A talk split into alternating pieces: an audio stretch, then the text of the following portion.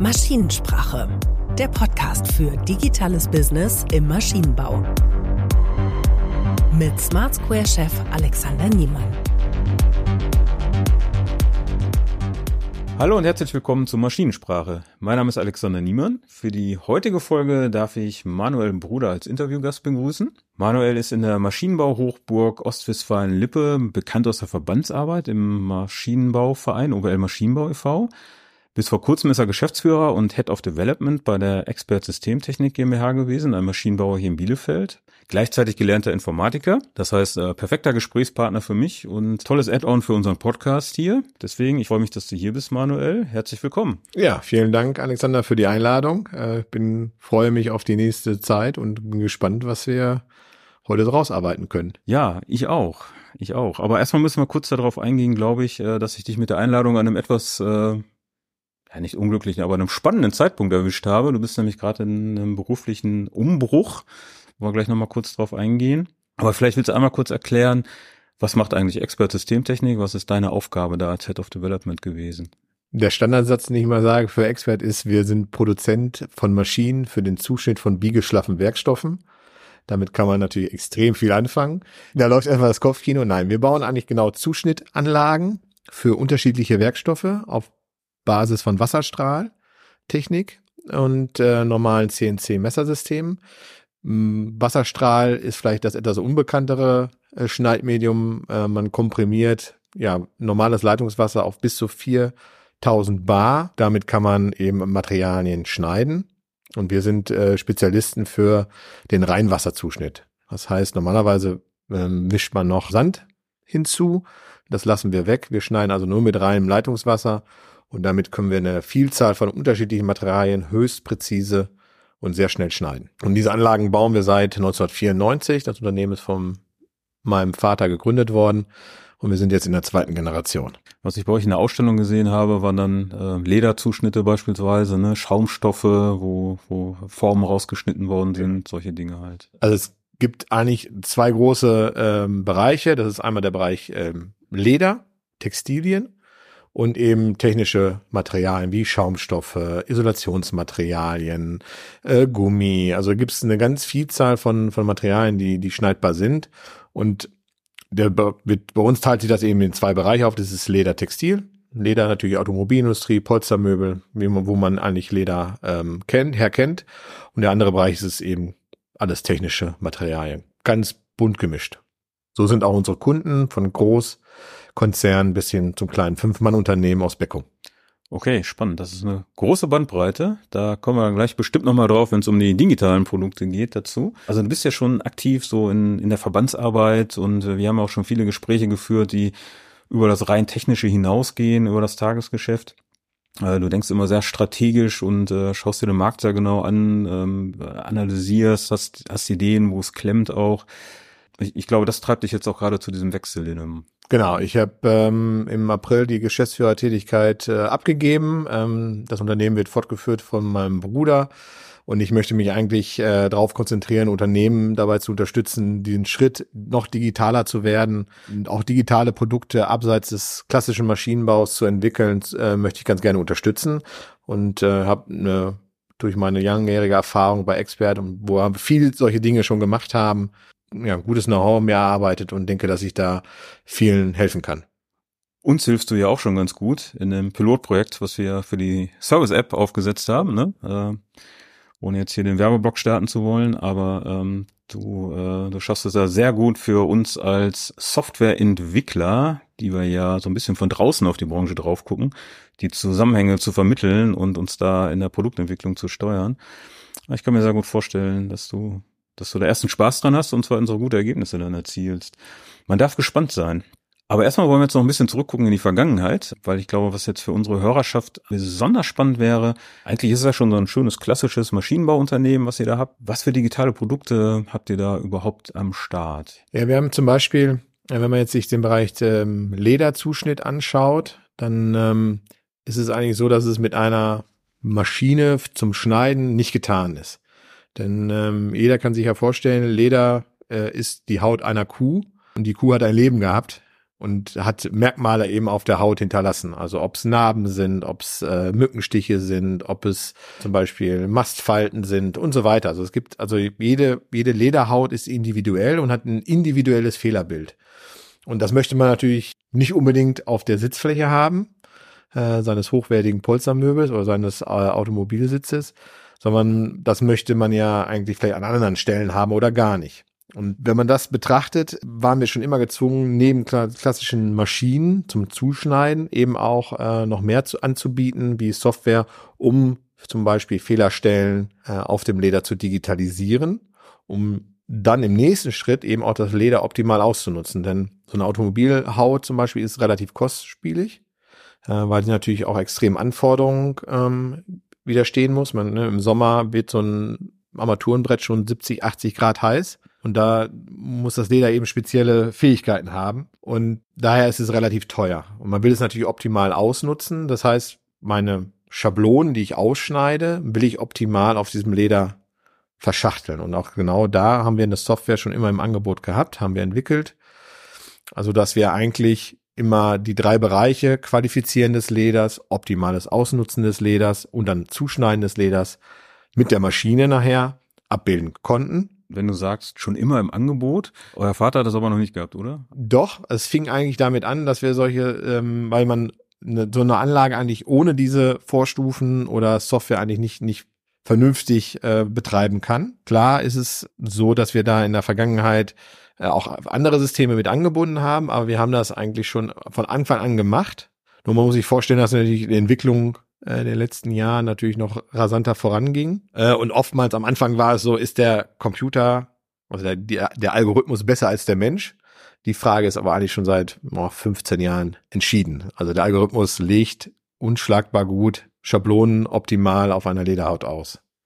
Und das unter Berücksichtigung noch von Fehlstellen und Kategorien und sonst, sonstigen Sachen. Also das ist schon äh, eine recht komplexe Angelegenheit. Also da haben wir immer eine sagen wir, aus unserer Tradition her schon immer Software äh, entwickelt und nicht nur eine Steuerungssoftware, wie der sagen wir, oftmals im klassischen Maschinenbau, sondern eben auch wirklich Anwendungssoftware, weil ähm, diese Bereiche laufen eben nicht auf der Maschine, sondern sind in getrennten Prozessschritten zu machen.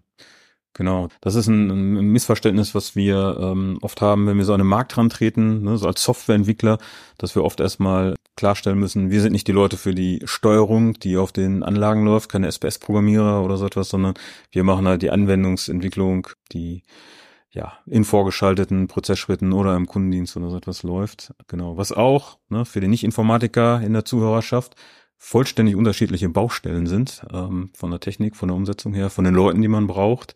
Also ihr habt auch Anwendungsentwickler dann bei Expert Systemtechnik, die Genau, wir haben wir haben eigentlich, äh, sag mal, für wie für den klassischen Maschinenbau üblich Mitarbeiter in der sogenannten Softwareentwicklung für die Maschinen, äh, SPS-Programmierung, äh, was man da so so üblicherweise kennt. Und wir haben aber auch einen Bereich äh, Anwendungsentwicklung, wo wirklich Software äh, Informatiker sitzen, die Anwendungssoftware entwickeln. Na, ein zum Beispiel ist entwickelt, ein Teil ist entwickelt worden, dass wir ähm, zum Beispiel die Ausnutzung oder Auslastung der Maschinen auch überwachen können. Also das schon ganz klar ähm, im Lederbereich war, ähm, auftragsbezogene Auswertungen, wie viel Lederverschnitt habe ich, wie viele Teile habe ich produziert, wie viele Fehlteile sind produziert worden. Das machen wir schon seit über 20 Jahren. Bieten wir so eine, so eine Software schon an. Klar, und da liegt das natürlich im stetigen Wandel, ne? auch klar technologischen stetigen Wandel, aber da sind wir schon relativ gut aufgestellt. Jetzt bin ich mal ein bisschen ketzerisch und sage, das ist ja auch relativ einfach, äh, in dem Bereich einen Business Case vorzurechnen. Ne? Also die, die große Frage ist ja immer Digitalisierung, hm, was, was ist eigentlich das Potenzial? Was, wo, wo, wo ist der Markt? Ne? Wo kann ich da tatsächlich noch was anbieten, was auch Geld wert ist?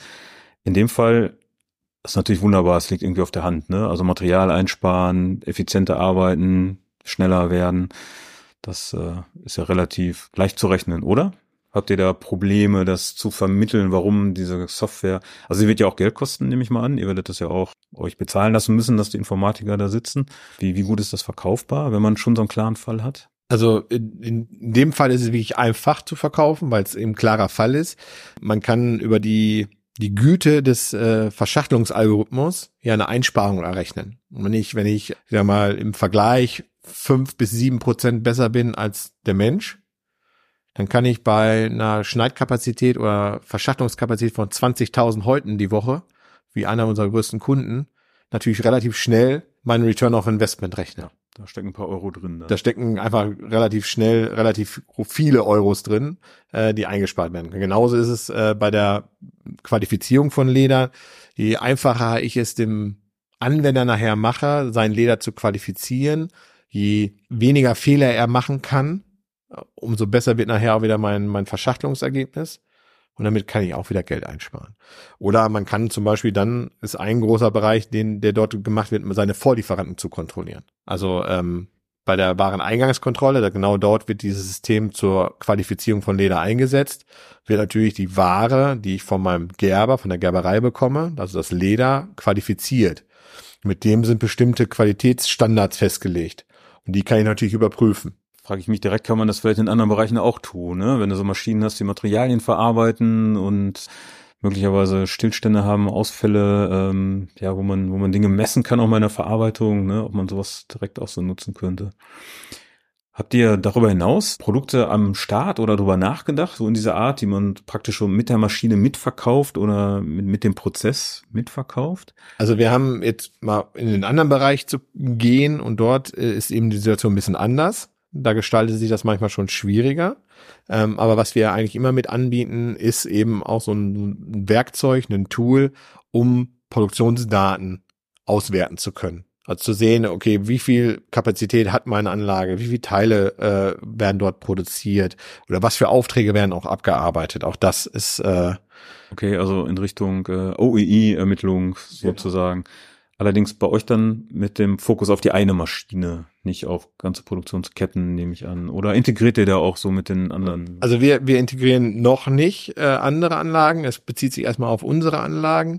Äh, man muss natürlich sagen, dass viele Kunden erstmal nur eine Wasserstrahlanlage haben, weil sie natürlich auch von der Kapazität her groß ist. Also sie schafft einen großen Output und Kunden, die mehrere haben, vernetzen dann auch unsere Anlagen erstmal dazu.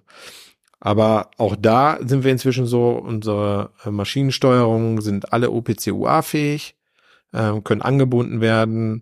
Da kommt langsam so ein Trend hin, dass das passiert. Das ist also auch branchenabhängig, auch dann unternehmensabhängig, wie groß die Unternehmen einfach sind. OPC-UA? Schnittstellen, Integration mit anderen, äh, spannendes Thema, ähm, was ich da oft wahrnehme, wenn, wenn wir so in äh, den, den Kundengesprächen sind, gerade bei auch kleineren Unternehmen, die gerade so anfangen, diese Bereiche für sich zu erschließen, äh, da gibt's gewisse Ängste oder sagen wir mal Sorgen zumindest, ähm, was den Aufwand angeht. Gerade an der Stelle, wo man dann mit anderen Informatikern sprechen muss, wo man Schnittstellen bestimmt, wo direkt so ein, ein Risiko ist, dass das vielleicht auch extra Aufwände erzeugt und auch nach sich zieht. Wie ist da so eure Erfahrung gewesen, solche Schnittstellen zu bauen? Ist das besonders problematisch oder ist das eigentlich eher so ein, ja, baue ich halt gerade noch eine Schnittstelle mit an die Software? Also für uns ist es äh, weniger problematisch, weil wir einfach ähm, viel die eigentlich die Software selbst entwickeln und damit alles in der Hand haben. Was wir immer feststellen, dass es manchmal auf der Gegenseite erstmal ein Verständnisproblem gibt zu Schnittstellen, dann oftmals vielleicht auch äh, einen, wir nennen das immer so einen Projektverantwortlichen dafür fehlt. Und gerade wenn dann nochmal, ich sage mal, auf deren Seite noch ein Dienstleister hinzukommt, dann wird manchmal die, die mh, Kommunikation komplex. Und das ist manchmal nicht so einfach. Ähm, da wünscht man sich äh, oftmals, dass gerade bei, bei den Kunden oder jemanden hat, jemand hat, der beide Sprachen spricht. Also einmal Maschinenbauersprache plus auf der anderen Seite vielleicht der, der Software-Dienstleister, Entwicklungsdienstleister, der aus einer ganz anderen Sichtweise wiederkommt. Und das ist ja auch ein, ein Punkt, den ich gesehen habe, wo es manchmal knirscht und wo ich ja unterstützen möchte. Ja, das kann ich bestätigen. Äh, genau, in dieser Rolle sind wir ja oft als Entwicklungsdienstleister dann. Ne? Erstmal auch uns fehlt dann ganz oft dieser Projektverantwortliche, Product Owner nennen wir es jetzt auch gerne aus der Softwareentwicklungswelt. Ne? Also jemand, der der, der wirklich weiß, wo es hingeht, was das große Ganze später tun soll, äh, die Verantwortung dafür übernimmt, ähm, in, in der Lage ist, die Teilschritte zu sehen, die man machen muss, bis man zu einem größeren Gesamtziel kommt. Dann letztendlich in dieser Schnittstellenvereinbarung auch. Das ist ja mehr als eine technische Vereinbarung. Es geht ja auch immer dazu, wie ist der Ablauf? wie ist das hin und her zwischen den Systemen, welche Bedeutung haben diese Daten und, und welchen Wert, dass man da relativ viel sprechen muss. Ja, spannend finde ich, dass wir da Spaß dran haben. Klar, wir sind Informatiker, ne? das sind genauso die Puzzle, die wir lösen wollen. Bei unseren Kunden äh, ist die Stimmung manchmal ein bisschen schlechter und es gibt halt tatsächlich, wie gesagt, äh, es, es, es besorgt. Es macht so ein bisschen Angst. Ne? Man, man kennt es nicht, es ist nicht das Kerngeschäft. Und da sind wir dann auch relativ viel damit beschäftigt, für Transparenz zu sorgen und halt dann auch ähm, sicherzustellen, dass es möglichst effiziente Prozesse sind. Dann kennt ihr das ja auch von der Maschinenherstellerseite sozusagen. Sonstige Produkte Richtung Fernüberwachung beispielsweise, wie macht ihr sowas? Die Maschine steht draußen beim Kunden, es wird ein komischer Code angezeigt oder die Maschine merkt, sie müsste eigentlich mal wieder gewartet werden. Wie bekommt ihr das mit? Bekommt ihr das mit? Wir haben eigentlich die drei klassischen Wege des Service, nenne ich das. Das, ist das erste ist immer noch Telefon. Wenn es also irgendwo ein Problem gibt, rufen sehr, also die Mehrzahl der Kunden ruft einen oft an und liest euch vor, was auf dem Display steht. Äh, ja, meistens äh, kriegt man dann noch die Meldung, äh, da war eine Fehlermeldung. Und wenn man dann nachfragt, äh, was für eine Fehlermeldung, vielleicht ein Fehlercode, ja, die habe ich weggeklickt. Das ist so die Standardantwort im Service, aber äh, kennt, glaube ich, jeder ähm, solche Geschichten. Aber ähm, das ist eigentlich ein Zugang. Andere ist natürlich immer noch e- E-Mail. Äh, oftmals dann noch mit zusätzlichen Informationen, wie vielleicht ein Screenshot mit der Fehlermeldung oder irgendwelchen ähm, Einstellungsdialogen. Das ist immer ganz hilfreich. Und was wir dann viel machen, ist eben einfach Fernwartung über bestehende Tools wie Teamviewer zum Beispiel. Das wollen wir aber jetzt nochmal äh, erweitern, weil uns das eigentlich nicht, nicht ausreicht. Ähm, darum haben wir ja auch ein Pilotprojekt gestartet mit der Service-App, um einfach auch noch einen direkteren Kommunikationskanal zu haben, äh, einen etwas schnelleren Kommunikationskanal und dann eben mit gewissen Features wie Fotos, Videos, äh, einem Chat einem Ticketsystem dahinter, was dann bei uns ins, in Customer Relation Management System eingepflegt wird, ähm, so dass wir da einfach ähm, mehr Service anbieten können, einen besseren Service anbieten können und den ja auch dann vielleicht ähm, auch uns bezahlen lassen können. Äh, vielleicht einmal kurze Erläuterung, was wir unter der Service-App verstehen. Ne? Also äh, die Idee ist, dass die Anwender der Maschinen euch praktisch in der Hosentasche immer dabei haben, auf dem Handy, ähm, an der Maschine stehend in die Dokumentation reinschauen können, in die Wartungspläne reinschauen können oder wenn sie diesen Fehler sehen, eben auch gerade ein Foto vom Display machen, ein Ticket erstellen, es landet bei euch dann in der Verarbeitung und ihr könnt da strukturiert weiterarbeiten und über die OPC-UA-Schnittstelle möglicherweise auch dann relevante Daten schon sehen könnt ähm, für die für die Fehlerbehebung. Ne? Wie, wie schätzt du so die Wahrscheinlichkeit ein, da tatsächlich Geld mit zu verdienen? Also da wird es ein bisschen schwieriger vorzurechnen auch. Ne? Genau, also da, da die die Problematik sehe ich auch, dass ähm, man, man kann da jetzt den Return of Investment etwas schwerer greifen. Was wir sehen, was wir eigentlich unseren Kunden äh, anbieten, das ist freiwillig, sind natürlich Serviceverträge für die für die Anlagen. Das ist ein dreistufig, dreistufiges System und wir ähm, glauben einfach, dass wir mit der Service-App dort das Angebot einfach aufwerten können nochmal und äh, dann die Serviceverträge noch attraktiver sind.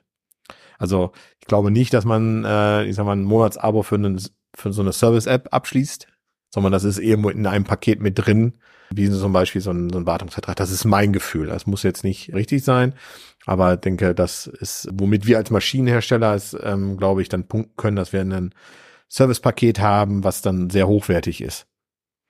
Das gehört schon auch so zu der wahrgenommenen Qualität auf der Kundenseite dann heutzutage sowas, ne? Also es ist kein reines Gimmick, sondern irgendwie auch schon so ein, ein Stück weit Erwartungshaltung, dass man so einen Kanal hat und nicht zum Telefon greifen muss? Ja, also ich glaube schon, vielleicht noch nicht in, in Deutschland, in Europa ist das schon ein bisschen anders, aber außerhalb von Europa, in Südamerika haben wir Kunden, da läuft die Kommunikation über WhatsApp komplett. Ne, was du mir da berichtet hast, äh, aus, von Südamerika, auch aus China ja, ne, wie da kommuniziert wird, da sind wir ja tatsächlich noch sehr oldschool. Nee, weil da ist ein praktisches Beispiel, der, der, der Instandhaltungsleiter in, in einem Werk in Brasilien hat sein Handy dabei und wenn was ist, dann äh, macht er, kommuniziert er über sein Handy. Und äh, da mussten wir uns äh, auch ein bisschen umgewöhnen, weil das natürlich schon etwas anderes, eine direktere Form der Kommunikation ist. Eben auch erwartet wird, dass relativ direkt auch darauf reagiert wird. Ähm, das heißt nicht, dass das Problem sofort bearbeitet werden muss oder gelöst werden muss. Äh, das ist immer der Traum des, des, des Kunden. Aber die Kommunikation muss so, sofort erfolgen. Also wenn dann sowas kommt, zum Beispiel eine Fehlermeldung über WhatsApp, dass dann im, im Service bei uns eben auch erstmal darauf geantwortet wird. Dass das angekommen ist, dass wir verstanden haben, was das Problem ist, oder dann einfach erstmal auch nochmal die ersten zwei Rückfragen kommen. Vielleicht auch mit der Bitte um weiteres Bildmaterial, Videomaterial. Dann ist erstmal, wenn man das erste für den Kunden erledigt, und er hat eine sofortige Rückmeldung. Ja, bei einer E-Mail ist das, erwartet das keiner, dass da äh, wenn man die E-Mail abschickt mit dem Service, dass man innerhalb sofort eine Rückmeldung kriegt. Diesen, diesen Wechsel, das muss man auch im Service-Team dann erstmal hinbekommen. Das ist nicht so einfach. Ja, genau, es sind zwei Seiten. Ne? Also wenn ich mir so einen deutschen Shopfloor gerade vorstelle, dann äh, sehe ich manchmal noch ältere gebückt gehende Herren in grauen Kitteln vor meinem inneren Auge, ja. wo ich manchmal nicht so ganz sicher bin, äh, ob die so eine Service-App auch zu schätzen wissen auf der Anwenderseite. Ne? Äh, natürlich sieht man auch ganz viele junge Leute äh, oder aufgeschlossenere Leute, das hat ja nicht auch nur mit dem Alter zu tun, die, die das sehr gerne, glaube ich, machen werden. Genau, aber wie ist es so bei der, bei der Mitarbeiterschaft? Wie ist da so deine Erfahrung? Äh, was, was passiert denn da so, wenn die per WhatsApp die Dinge reinkriegen? Gehen die da gleich voll mit, alle, oder Siehst du da Brüche auch vielleicht? Also im, bei uns im Service-Team ist es äh, geteilt. Ja, es gibt, muss man wirklich sagen, es gibt äh, jüngere Mitarbeiter, die für die ist die Kommunikationsform einfach geübt.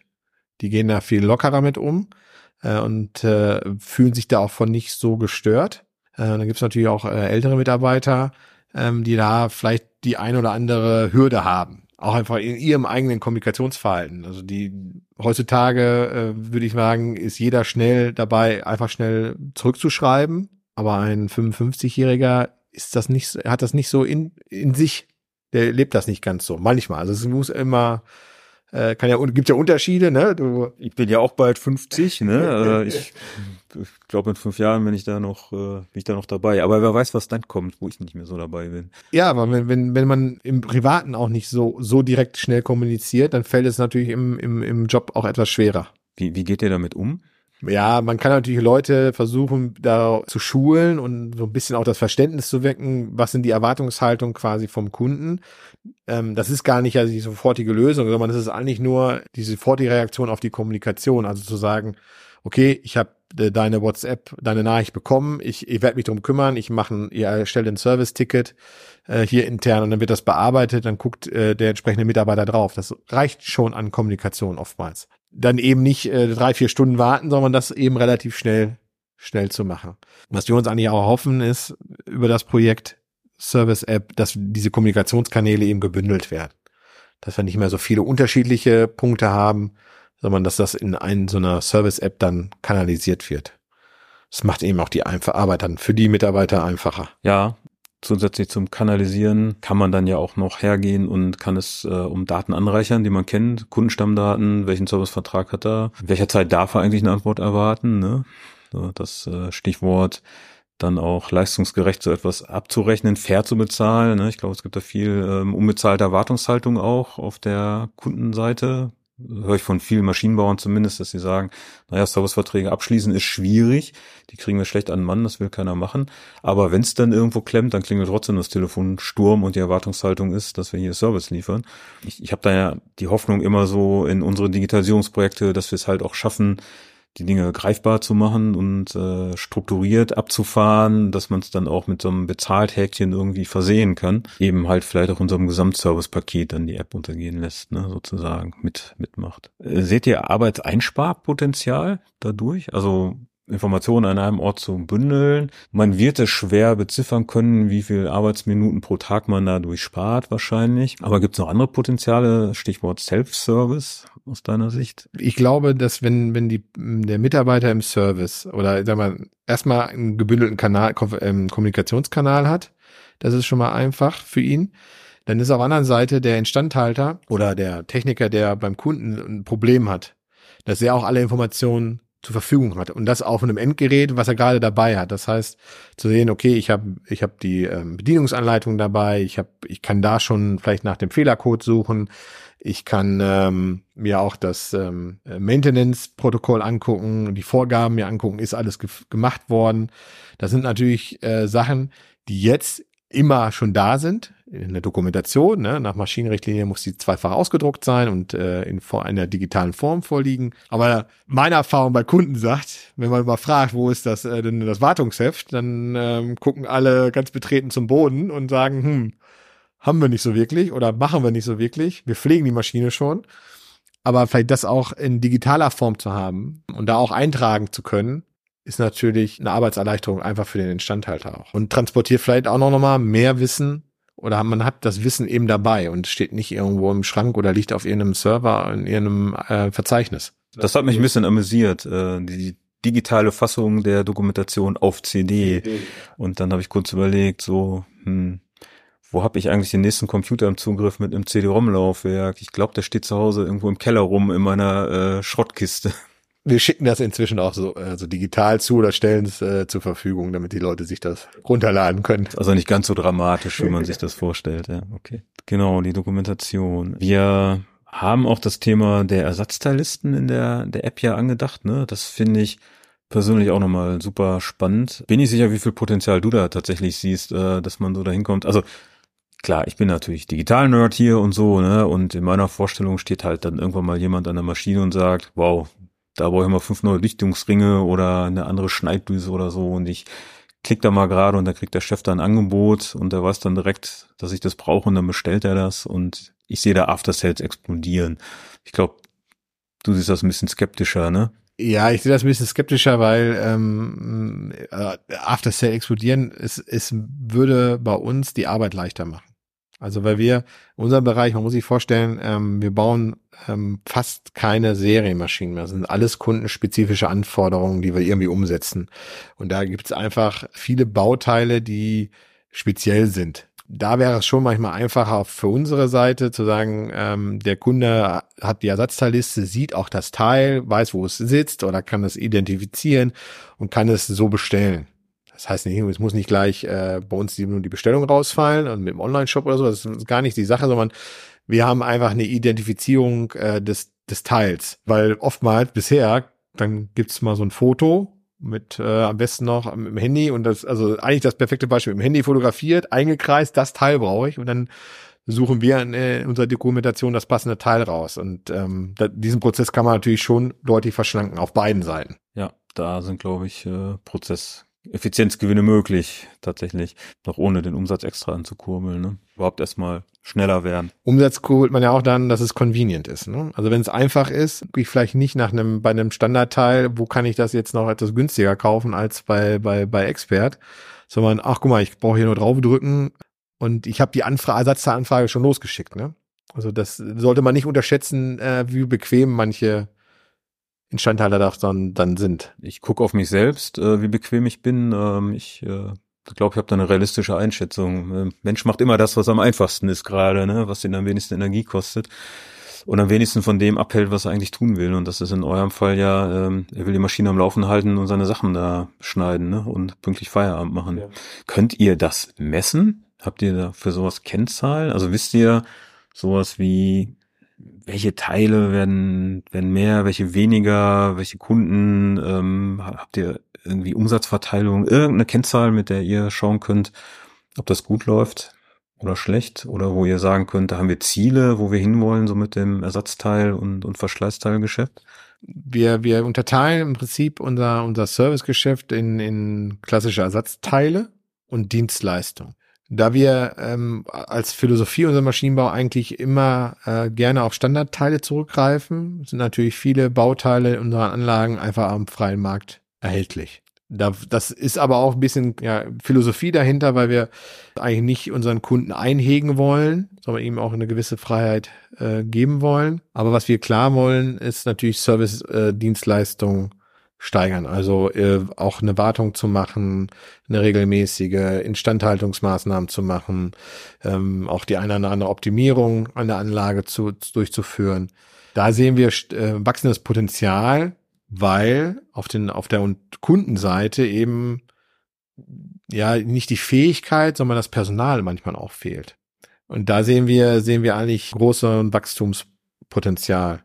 Das sieht man auch in den letzten Jahren. Das hat mit Co vor Corona angefangen, ähm, so 2019, das äh, steigt deutlich. Also das, wir kriegen viel häufiger zum Beispiel für die Hochdruckeinheit, also den Wasserdruck eigentlich erzeugt, viel häufiger die Anfrage, Wartung zu machen. Ähm, obwohl wir im, den Kunden eine Schulung anbieten, so dass sie eigentlich die eigentliche einfachen Wartungsarbeiten machen können. Aber auch da inzwischen ist es so, äh, dass wir gerufen werden. Weil einfach das Personal nicht mehr vorhanden ist, die Kapazitäten nicht da sind oder vielleicht auch das technische Know-how nicht. Ja, das ist einer der Megatrends, mit denen wir zu tun haben jetzt gerade. Ne? Ich gehe gerade gedanklich so die Projekte durch, die wir im Augenblick machen. Das schwingt überall irgendwo mit, dann dieses Thema. Ne? Ich muss, ähm, wo wir früher noch oft das Problem hatten, ja, da musst du dann erstmal schauen, ob der Betriebsrat einig ist und wie verkaufen wir das intern überhaupt, ne, dass man dann äh, irgendwie mittelfristig Leute irgendwie vielleicht weniger braucht. Das, das ist komplett vom Tisch, ne? Das ist abgeräumt. Also die Frage ist, wie kommt man zukünftig mit weniger Leuten aus? Und da können wir uns nicht mehr erlauben, dass jeder Einzelne sich irgendwie in manuellen Tätigkeiten verstrickt, die man automatisieren könnte, ne? Oder die man outsourcen kann irgendwo. Ja. Chance und Problem gleichzeitig, ne?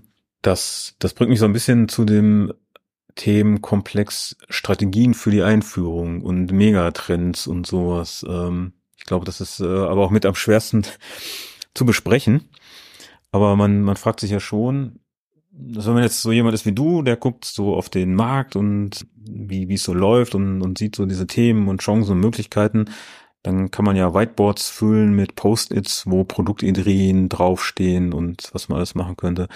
Was ist so deine, deine Idee, wie man an die Umsetzung geht? Also wie, wie qualifiziert man jetzt Ideen, ob die probierenswert sind oder nicht? Und wie gehst du da dran, sie dann tatsächlich mal zu erproben? Also man setzt sich ja ungern erstmal ein Jahr hin mit drei Leuten, lässt die durchprogrammieren und Prospekte drucken und den Vertrieb schulen und so weiter, um dann vom Markt das Feedback zu bekommen.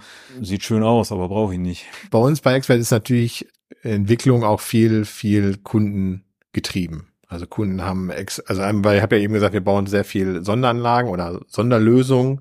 Das natürlich immer kommt viel Input von von von Kundenseite. Das ist schon mal nicht so schlecht, aber hat natürlich auch die Schwierigkeit, dass es natürlich manchmal sehr individuelle Lösungen sind, die vielleicht auch nur das eine Unternehmen braucht. Wenn man also alles, ähm, was zum Beispiel Produktivität erhöht, ist ist ein Punkt, wo ich sage, da lohnt es sich genauer hinzugucken, weil wenn wir jetzt eben gesagt haben, Fachkräftemangel, ein, ein, ein großer Megatrend oder ein, eine Herausforderung, vor denen allen alle stehen, ist natürlich, wie schaffe ich quasi ähm, meine jetzige Kapazität mit weniger Personal oder wie kann ich eigentlich auch wachsen? Also man möchte ja eigentlich als Unternehmen doch ein gewisses Maß an Wachstum haben, ob das jetzt äh, großes sein muss, ein kleines oder ein mittleres, aber man möchte ja eigentlich doch schon äh, sich entwickeln als Unternehmen und nicht nur stillstehen. Und wie kann ich eigentlich mehr machen bei gleichzeitigem Personalmangel? Und äh, das sind so Dinge, wo wir sagen, okay, da lohnt es sich, wenn das Themen sind, äh, die Produktivität steigern, zu, äh, auch zu investieren. Das haben wir auch gemacht. Wir haben zum Beispiel eine Maschine, die schneidet mit zwei Schneidaggregaten gleichzeitig. Ein sehr erfolgreiches Produkt in der Automobilindustrie. Und da haben wir überlegt, okay, was können wir eigentlich machen, damit der Kunde noch mehr produzieren kann? Oder gleichbleibend mit weniger Personal. Und ähm, da sorry, dass ich dich unterbreche. Also schon ein, ein ganz bewusster Schritt, einmal so zurückzutreten ähm, und sich in auf die Seite des Kunden praktisch genau. zu versetzen. Ne? Also wie kann der seine Herausforderung eigentlich lösen bei seinen Herausforderungen, also Personalmangel? Und da haben wir eine Optimierungsbibliothek geschrieben für, beste für die bestehenden Systeme, also abwärtskompatibel, aber eben auch äh, in allen neuen Systemen schon mit drin und haben da investiert, Personal und auch in, in Zeit, um das zu entwickeln und haben das relativ früh, ganz am Anfang schon mit einem Kunden getestet. Mit dem natürlich ein gutes Kundenverhältnis gehabt, der hat mehrere Anlagen von uns, der konnte natürlich auch so eine Anlage dann nochmal abstellen, hat ganz normal produziert damit. Aber wir kriegten natürlich immer äh, Feedback zu Fehlern, äh, Sachen, die nicht so funktioniert haben. Und äh, mit dem haben wir das quasi äh, zusammen entwickelt. Weil der stand genau vor der Herausforderung. Ja, ja. Das ist spannend. Das sind ja so ähm, agile und Lean-Methoden, äh, die wir in der Softwareentwicklung ja auch immer sehr gerne machen, ne? So Early User Tests ja. und immer möglichst schnelles Feedback bekommen. Ähm, das äh, implementiert er dann für die digitalen Produkte dann auch, aber auch schon in Kombination ja irgendwie mit der Maschine. Ne? Gibt es da irgendwie Reibereien, Brüche zwischen dem, ich sag mal, diesem ingenieursmäßigeren Ansatz mit Detailzeichnung und Spezifikation und diesem, ja, komm, wir schieben mal raus und gucken mal, was zurückkommt. Ja, also die, die Brüche gibt es. Also da muss man schon viel Arbeit leisten, um, um das ein bisschen auszugleichen, weil, sag mal, der, der klassische Ingenieur geht sehr detailorientiert an, an Herausforderungen heran und plant auch sehr detailliert wo in der Softwareentwicklung, das kenne ich ja selbst, komm, wir machen mal gerade, äh, wir haben dann ein MVP oder haben ein kleines Produkt, äh, was so funktioniert. Oder gehen wir, was versuchen wir erstmal und gucken, äh, wie das am Markt ankommt oder wie, wie können wir damit erstmal weitermachen. Und das ist schon, da sind schon so ein bisschen Unterschiede drin. Ne? Gerade was dann ähm, im Ingenieursbereich Konstruktion angeht, da wird natürlich sehr viel äh, Wert auf Details gelegt. Äh, das ist auch wichtig, ne, damit man die Sachen auch einfach auch zusammenpassen, die man sich so, so vorstellt. Und da ist, sind Änderungen natürlich auch ein bisschen komplexer. Ne? Also wenn ein Teil jetzt nicht so zusammenpasst, dann muss ich es neu produzieren lassen, umbohren, bearbeiten. Das ist natürlich nicht so äh, einfach, wie wenn die Schnittstelle nicht ganz so passt, wie man sich das äh, geplant hatte. Ne? Ja, die man dann vielleicht mit zwei Stunden Aufwand einfach anpasst, ne? Oder ja, ein Hotfix baut oder ein Workaround erstmal findet. Ähm, das ist im Maschinenbau etwas schwieriger. Aber die Welten gibt es und da muss man, muss man versuchen, einen Weg zu finden, der beide Seiten ein bisschen vereint. Also agil zu arbeiten, vielleicht auch mal mit Testaufbauten. Wir haben so ein Projekt gemacht mit einem großen deutschen Sportwagenhersteller. Da haben wir so ein Projekt aufgesetzt. Das sollte eine Erweiterung in bestehende Anlagen sein. Und das haben wir versucht, schon agiler aufzusetzen. Agil will ich das nicht nennen, aber wir haben also vom, vom, von der Beauftragung das in, in, in Pakete gepackt und hatten nach jedem Paket eine Review. Und erst wenn das Review bestanden war, von beiden Seiten, also von uns und aber auch von der Kundenseite, der sagte, das, das so ist das in Ordnung, so können wir weitermachen, haben wir den nächsten Schritt gemacht. Ja, das sind ja die Grundprinzipien, sage ich mal, der Agilität. Ne? Ähm, also äh, wir sind ja sowieso nicht die Leute, die sklavisch irgendwelchen Methodiken folgen, sondern uns geht's immer irgendwie sehr ergebnisorientiert um äh, die Grundprinzipien und die Werte. Äh, und das implementiert ihr dann ja schon. Wenn du sagst, man muss, dann meinst du damit die, die Führung, das ist eine Führungsaufgabe, oder? Diese, diese verschiedenen Bereiche zusammenzubringen und so Konzepte zu entwickeln, wie diese Arbeit zusammen dann funktioniert.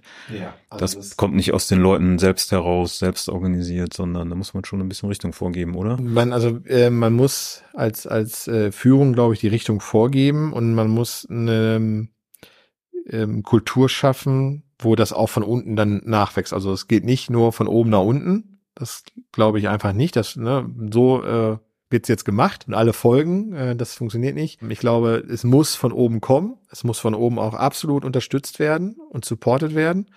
Und äh, gleichzeitig muss es, muss so ein, von unten natürlich auch was wachsen. Das ist aber meistens so, weil ich äh, bei vielen Mitarbeitern, die haben ja eine intrinsische Motivation, die wollen ja was bewegen und wollen was machen.